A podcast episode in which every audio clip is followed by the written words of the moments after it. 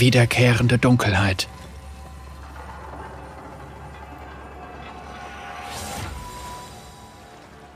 Bin ich ein Gott? Er weiß es nicht länger. Einst vielleicht, als die Sonnenscheibe über dem großen Palast der zehntausend Säulen wie Gold erstrahlte.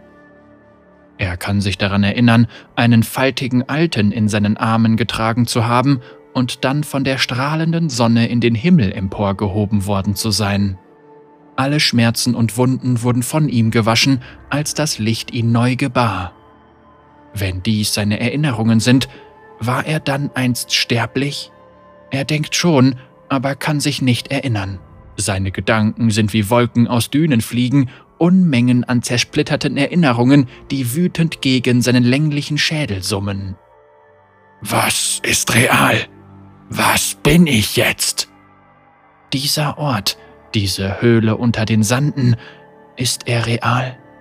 Er denkt schon, doch ist er sich nicht länger sicher, ob er seiner Wahrnehmung Glauben schenken kann. Solange er denken kann, kannte er nichts als Dunkelheit, schreckliche, unendliche Dunkelheit, die an ihm hing wie ein Leichentuch.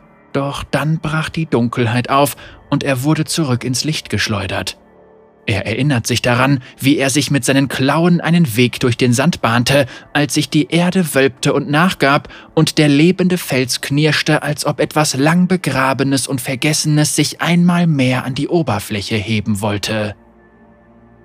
Turmhohe Statuen stießen aus dem Sand hervor. Ihr Anblick war schrecklich und eindrucksvoll zugleich. Gepanzerte Krieger mit dämonischen Fratzen ragten über ihm, uralte Götter einer längst vergangenen Kultur. Kampflustige Phantome entstiegen den Sanden, und er floh vor ihrem Zorn und entkam der sich erhebenden Stadt, während Lichter erstrahlten und die Monde und Sterne über ihm kreisten. Er erinnert sich daran, durch die Wüste getaumelt zu sein, in seinem Geist glühten Visionen von Blut und Verrat, von titanischen Palästen und goldenen Tempeln, die in einem einzigen Augenblick dem Erdboden gleichgemacht worden waren. Jahrhunderte des Fortschritts zunichte gemacht durch die Eitelkeit und den Stolz eines einzigen Mannes. War er dieser Mann? Er weiß es nicht, doch befürchtet er, dass er es gewesen sein könnte. Das Licht, das einst sein Fleisch erneuert hatte, schmerzte ihn jetzt. Es verbrannte ihn unbarmherzig und versenkte seine Seele, während er verloren und alleine durch die Wüste streifte und von einem Hass gequält wurde, den er nicht begreifen konnte. Er hat vor dem unnachgiebigen Licht Schutz gesucht, doch selbst hier in seiner tropfenden Höhle, wo er hockt und weint, hat ihn der Flüsternde gefunden. Der Schatten an den Wänden schlängelt sich um ihn herum, er murmelt ununterbrochen vor sich hin und ist stets bedacht, seine Bitterkeit zu nähren. Er drückt die langen, knorrigen Hände, die in messerscharfen Krallen enden, an seine Schläfen, doch der beständige Gefährte in der Dunkelheit lässt sich nicht ausblenden. Das lässt er sich nie. Der Flüsternde erzählt von Schande und Schuld. Er spricht von den Tausenden, die wegen ihm gestorben sind und die aufgrund seines Versagens ihr Leben nicht leben konnten. Ein Teil von ihm hält dies für honigsüße Lügen, verdrehte Geschichten, die oft genug wiederholt wurden und er deswegen die Wahrheit nicht länger von den Lügen unterscheiden kann. Der Flüsternde erinnert ihn daran, wie er weggesperrt wurde und zeigt ihm den schakalgesichtigen Verräter, der auf ihn herabsah und für alle Ewigkeit in den pechschwarzen Abgrund verbannte. Tränen sammeln sich in den Winkeln seiner trüben Augen und er wischt sie sich wütend ab. Der Flüsternde kennt jeden noch so geheimen Pfad in seinen Geist, verdreht jedwede Sicherheit, an die er sich einst klammerte, und jede der Tugenden, die ihn zu dem Helden machten, der wie ein Gott verehrt wurde, in ganz Shurima.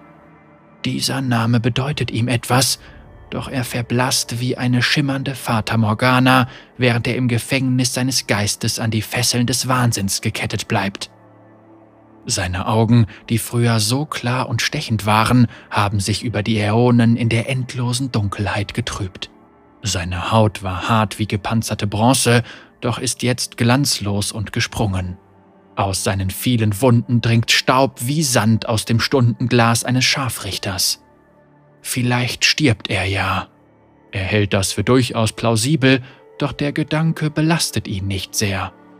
Er hat ein Zeitalter überdauert und leidet schon zu lange, als dass er die Vernichtung fürchten würde, und was noch schlimmer ist, er ist sich nicht einmal sicher, dass er sterben kann. Er sieht auf die Waffe vor ihm hinab, eine Axt ohne Stiel mit geschwungener Klinge. Sie gehörte einem Kriegerkönig aus Ikathia, und für einen kurzen Moment flammt die Erinnerung des gesplitterten Griffes auf und wie er die Armee ihres Besitzers zerschlagen hatte. Er weiß noch, dass er sie neu fertigte, doch aus welchem Grund bleibt ihm verborgen. Vielleicht wird er sich mit ihr die verhornte Kehle aufschlitzen, nur um zu sehen, was dann passiert. Ob Blut oder Staub herausfließen würde? Nein, er wird nicht hier sterben, noch nicht.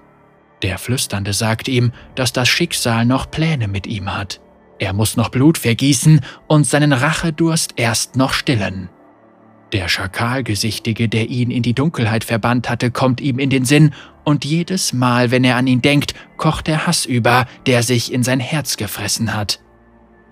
Er blickt die Höhlenwände hinauf, und wie sich die Schatten lichten, sieht er die primitiven Malereien von Sterblichen. Uralte, abblätternde Bilder, die so verblichen sind, dass man sie kaum noch wahrnehmen kann, zeugen vom einstigen Ruhm der Wüstenstadt. In ihren mit Säulen bestückten Durchgängen fließt kaltes, klares Wasser, und die lebensspendenden Sonnenstrahlen lassen die fruchtbare Landschaft ergrünen. Er sieht einen König mit einem Falkenhelm oben auf einem hochragenden Palast stehen und neben ihm eine in dunkle Roben gekleidete Gestalt. Unter ihnen befinden sich zwei Riesen in Rüstungen, die für den Krieg geschmiedet sind. Eine mächtige, krokodilähnliche Bestie mit einer geschwungenen Axt und ein schakalgesichtiger, gelehrter Krieger. In der Reptiliengestalt erkennt er die ehrfürchtige Darstellung seines aufgestiegenen Selbst wieder, die ein Sterblicher angefertigt haben muss. Sein Blick fällt auf den anderen Krieger. Die Zeit hat an den eckigen Schriftzeichen unter dem verblassten Bild genagt, doch noch kann er den Namen seines Verräters ausmachen. Nasus, sagt er. Bruder und mit dem Namen für den Ursprung seiner Qualen kehrt auch seine eigene Identität wieder, wie die Sonne, die durch Gewitterwolken bricht. Ich bin Renekton, zischt er durch die gebogenen Zähne. Der Schlechter des Sandes. Er hebt seine geschwungene Klinge und richtet sich zu seiner vollen Größe auf.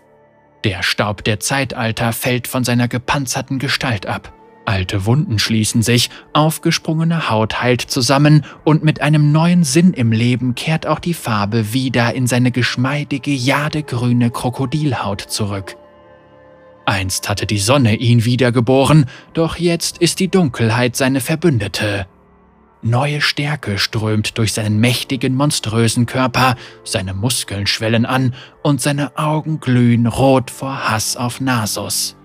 Der Flüsternde spricht wieder, doch er schenkt seinen Worten nicht länger Beachtung. Er ballt eine krallenbewehrte Hand zur Faust und tippt mit der Spitze seiner Klinge an das Abbild des schakalgesichtigen Kriegers. Hm, du hast mich alleine in der Dunkelheit zurückgelassen, Bruder, knurrt er. Dieser Verrat wird dich das Leben kosten.